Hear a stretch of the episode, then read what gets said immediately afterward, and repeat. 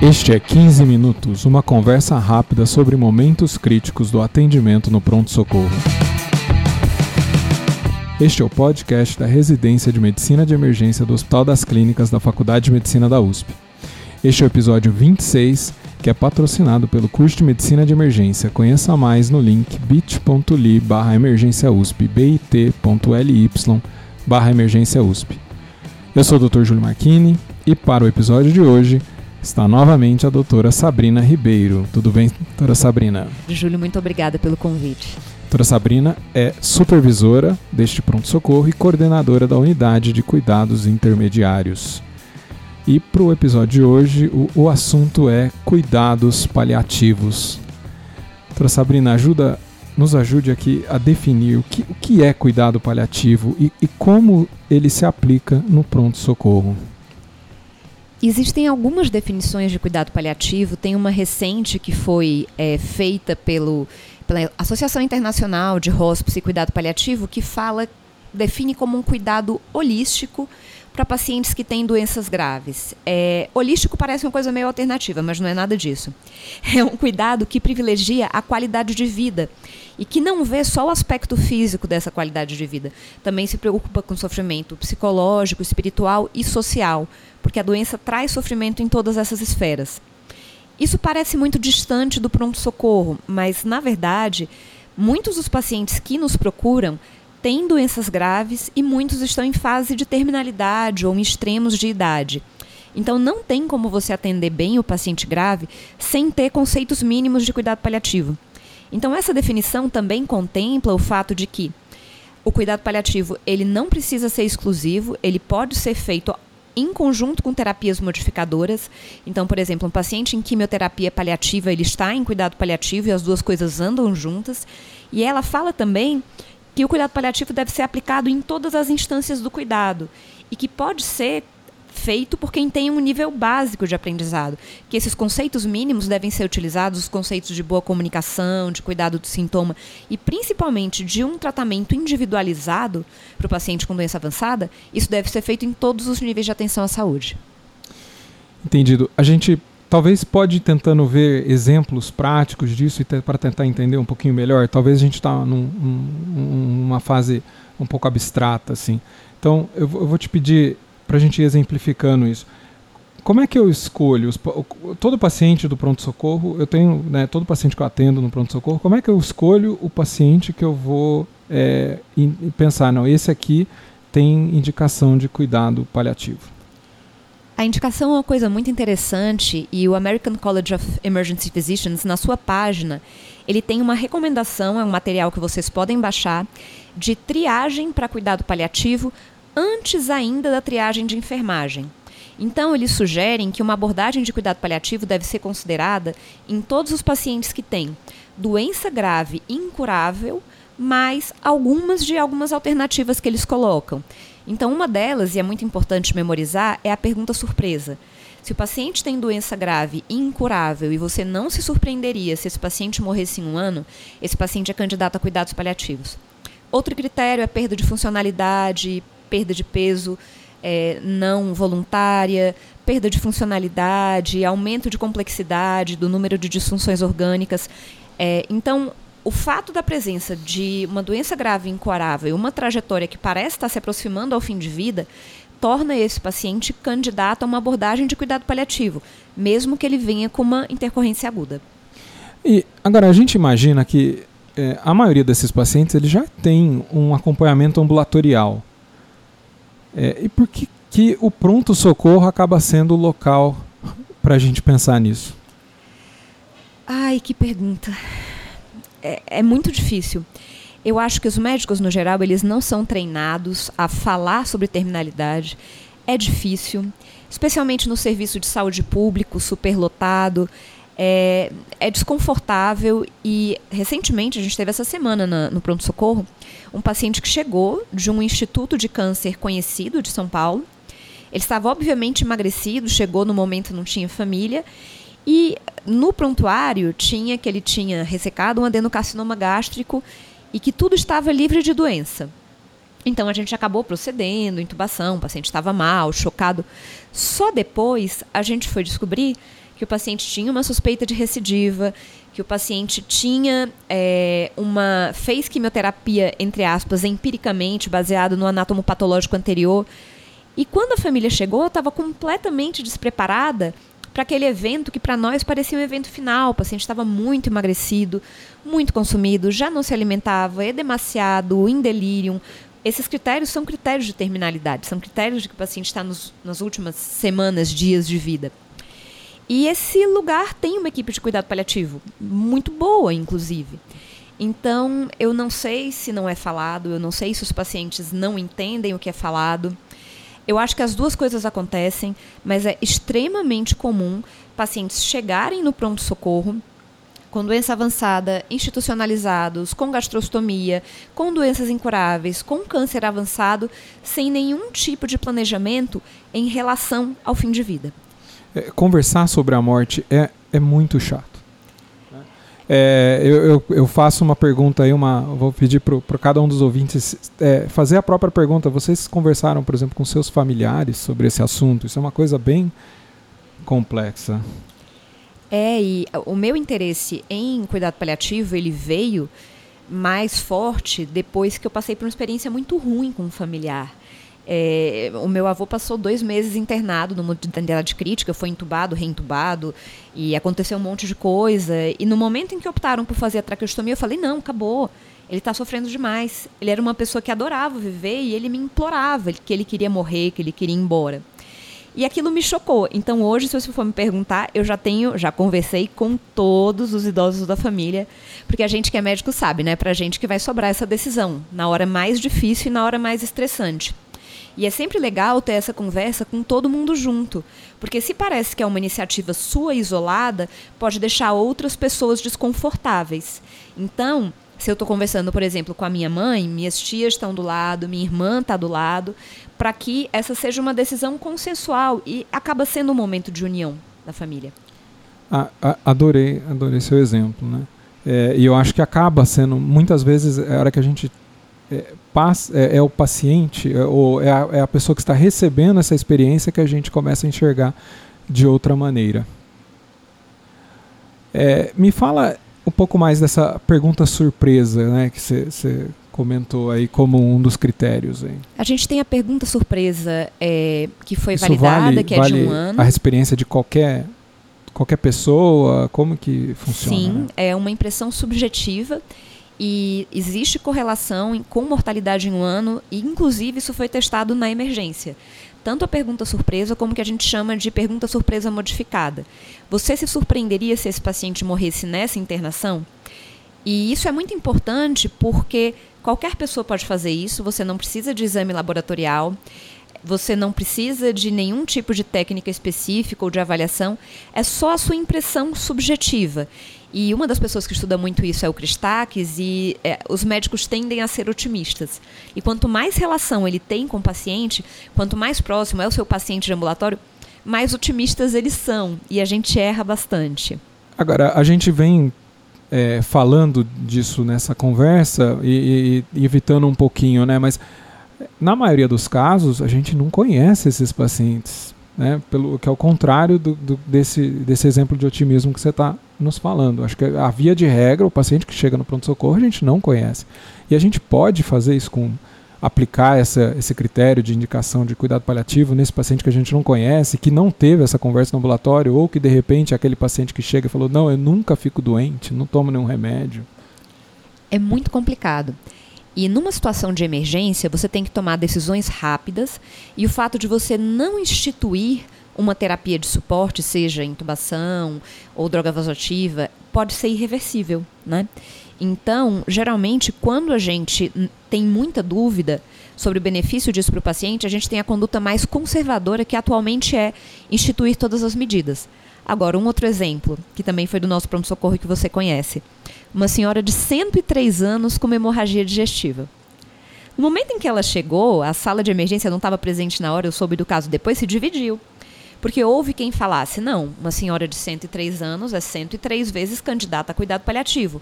O outro lado falou, não, mas é uma hemorragia digestiva. Funcional. É só colocar o dedinho. É só colocar o dedinho e o sangramento para. Na, o dedinho no buraco da represa. É só fazer uma endoscopia. Ah, tá bom, vamos pedir a endoscopia. Mas ela está instável, então para endoscopia tem que intubar. Aí já vai complicando, e tem que transfundir, e ligar a droga vasoativa. E aí o ciclo começa.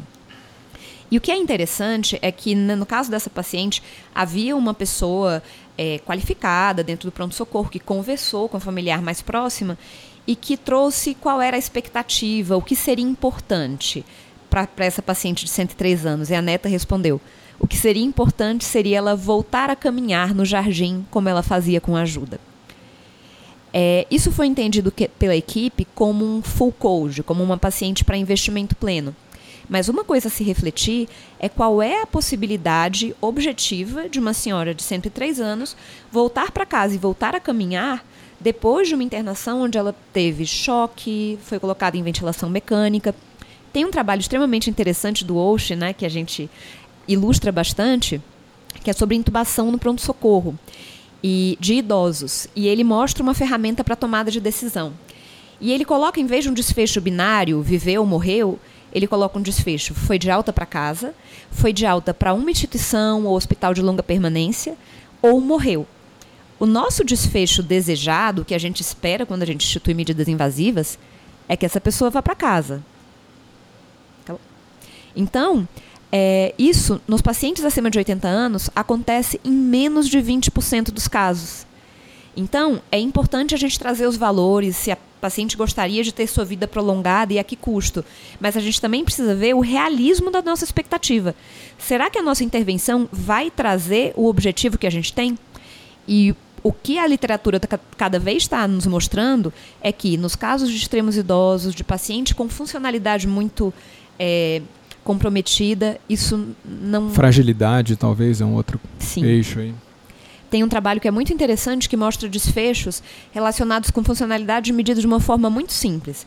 Quem conseguia subir uma escada.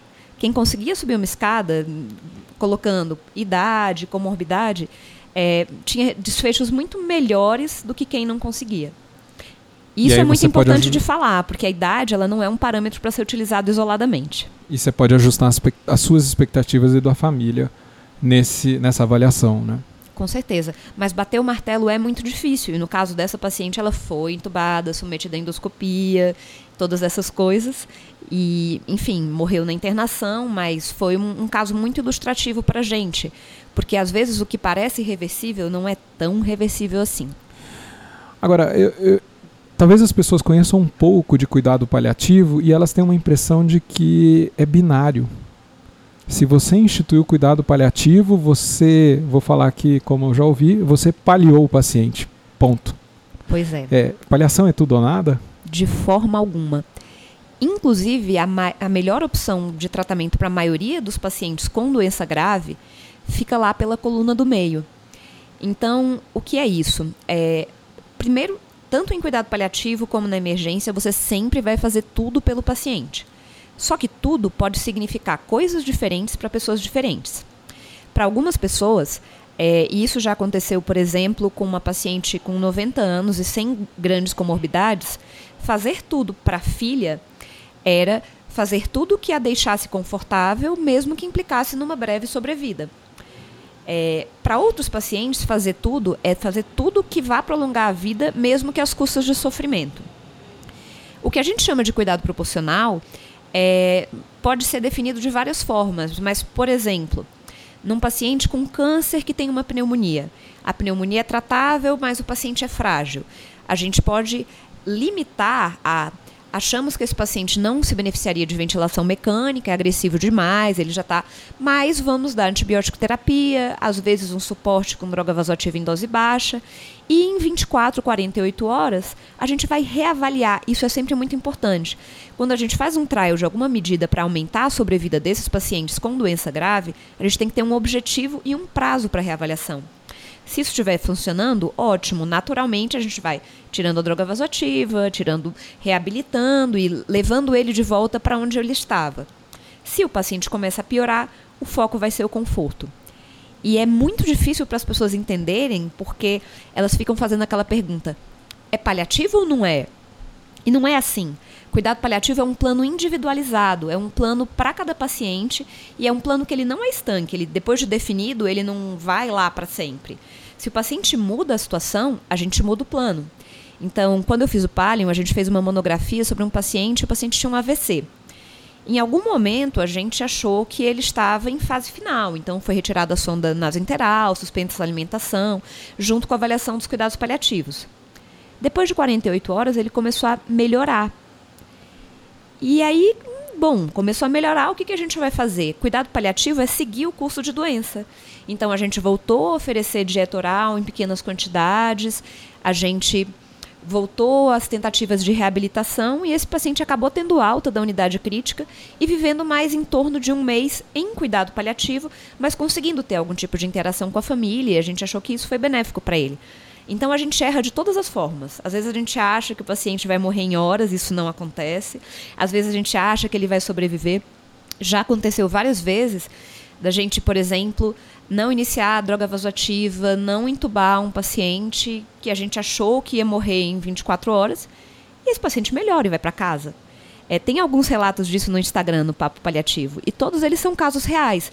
Então é importante que a gente saiba que o cuidado paliativo ele não tem um curso negativo, um efeito negativo sobre o curso de doença. E pode até ter um efeito positivo, como foi demonstrado no trabalho do New England de 2010, né, em que os pacientes com câncer de pulmão submetidos a cuidado paliativo precoce tiveram uma melhor sobrevida. Conhece esse trabalho? É, acho é fascinante. É. Né? É, eu acho é, é, super interessante como a gente pode, em alguns momentos, é, escolher aí o nível de paliação, a gente pode ter tempos, né, igual você está explicando. Ah, eu vou instituir aqui um full code de 48 horas e ver como o paciente se comporta. É, e, e, no final das contas, a gente, uma outra coisa que eu ouço, é, e acho que é legal a gente comentar isso aqui também, é que quando a gente entra no paliativo é porque não tem mais nada o que fazer pelo paciente. Eu odeio essa frase com todas as minhas forças. Para mim, um médico que não tem o que fazer por um paciente em terminalidade é extremamente limitado. É, é, muito triste ouvir esse tipo de coisa e dá uma sensação de abandono. E isso é outra coisa. O paciente em cuidado paliativo, ele dá trabalho. Você tem que ficar do lado, você tem que controlar ativamente o sintoma. Um plano de cuidado paliativo não é não vou entubar, não vou reanimar. Um plano de cuidado paliativo, por exemplo, para manejo não invasivo de dispneia num dialítico que não vai fazer diálise, é optar por manter balanço zerado, muitas vezes fazer ventilação não invasiva, fazer opioide, tentar reverter outras causas reversíveis. Titular esse opioide, né? Se o paciente está sonolento, usar escalas não verbais de dispneia, o paciente que não pode se comunicar, você e esses cuidados devem ser explicados para a família. O fato de permitir a presença da família, mesmo dentro da unidade de emergência, também é um cuidado. É importante a discussão de nutrição e hidratação, porque as pessoas entendem hidratação como um cuidado, mas na terminalidade muitas vezes hidratação é edema e piora de secreção e piora de padrão respiratório. Então, é, por favor, jamais falem para um familiar que vocês não têm o que fazer. Se vocês têm um paciente que vocês não sabem mais o que fazer, passem a bola para outra pessoa. Porque o fato de um paciente ter uma doença incurável não quer dizer que não existe mais o que fazer. Quer dizer que as coisas são diferentes. E um exemplo muito interessante é que eu culturalmente recebi o conceito de que o paciente SPP, né, se parar parou, é aquele do cantinho, é o último que você vê. E eu tive a experiência muito interessante de trabalhar com um hospital que trabalhava com um código branco, que era um código de conforto.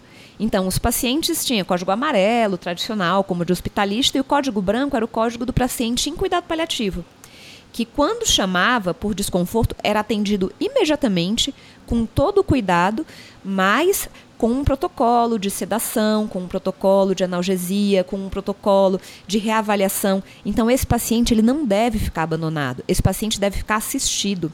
Um paciente em controle não invasivo de dispneia dá muito mais trabalho do que um paciente entubado e sedado. E é para ter trabalho mesmo, porque isso é muito gratificante. Quando você faz é, um cuidado bom do seu paciente em terminalidade, a gratidão da família, a sensação de ter feito a coisa certa é uma coisa muito boa. Muito bom, achei que foi bem legal nessa conversa. Você quer concluir aqui a, esse, esse episódio? A gente gosta muito de letras, né? A gente gosta muito de ABCD, já falei do Spikes. É, existe um ABCD do paciente que chega, o paciente com doença avançada, que chega na sua sala de emergência numa situação crítica.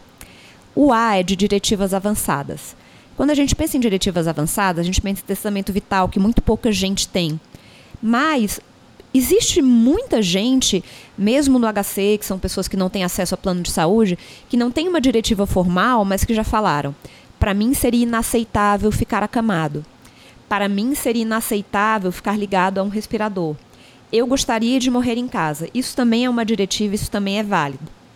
O B, é, isso é do inglês, é better, é controle de sintomas. Então, se você está decidindo se você vai entubar o paciente, se você não vai, você deve cuidar da dispneia dele. Então, você vai fazer um opioide em dose baixa. Isso não tem uma influência negativa no curso de doença. C é de caregiver. Quem é o cuidador principal? Muitos dos pacientes que chegam na emergência, eles não têm capacidade de decisão, que é uma coisa que a gente pode falar em outro podcast. Então, a gente precisa saber quem é o principal cuidador quando tem decisões a serem tomadas. E o D, esqueci o D. Decisional, a capacidade de decisão. Se o paciente tem ou não. E é importante lembrar que, mesmo que o paciente não tenha uma absoluta capacidade de decisão, muitas vezes ele tem preservado a sua capacidade de dizer coisas simples, como quero minha filha, estou com falta de ar, tenho dor. Então ele pode não ser capaz de tomar decisões complexas, mas ele deve sempre ser ouvido. Muito obrigado, doutora Sabrina. É, se você gostou do nosso podcast, por favor, nos avalie onde você escuta, no iTunes, no Stitcher ou no Spotify. Você pode mandar feedback para 15minutos.emergência.gmail.com. É, os artigos que a doutora Sabrina comentou, a gente vai deixar nas notas do show. É, esse podcast está saindo agora no começo de julho. Dia 13 de julho a gente tem um módulo cirúrgico é, do nosso curso de medicina de emergência. É um módulo presencial. A gente está trazendo aí é, os assuntos, é, a abordagem inicial do politraumatizado, vamos falar do trauma craniano, trauma torácico, trauma abdominal, fraturas e luxações e de desastres. Ah, vai ser um módulo muito interessante. Você pode nos seguir nas redes sociais, a doutora Sabrina comentou mais cedo, né? no Instagram ela é papo paliativo, é, mas você pode encontrar ela no Facebook também, você pode me encontrar no Facebook, no Instagram é doutor.juliomarchini e também no Twitter. É, eu queria agradecer a atenção de vocês e até a próxima.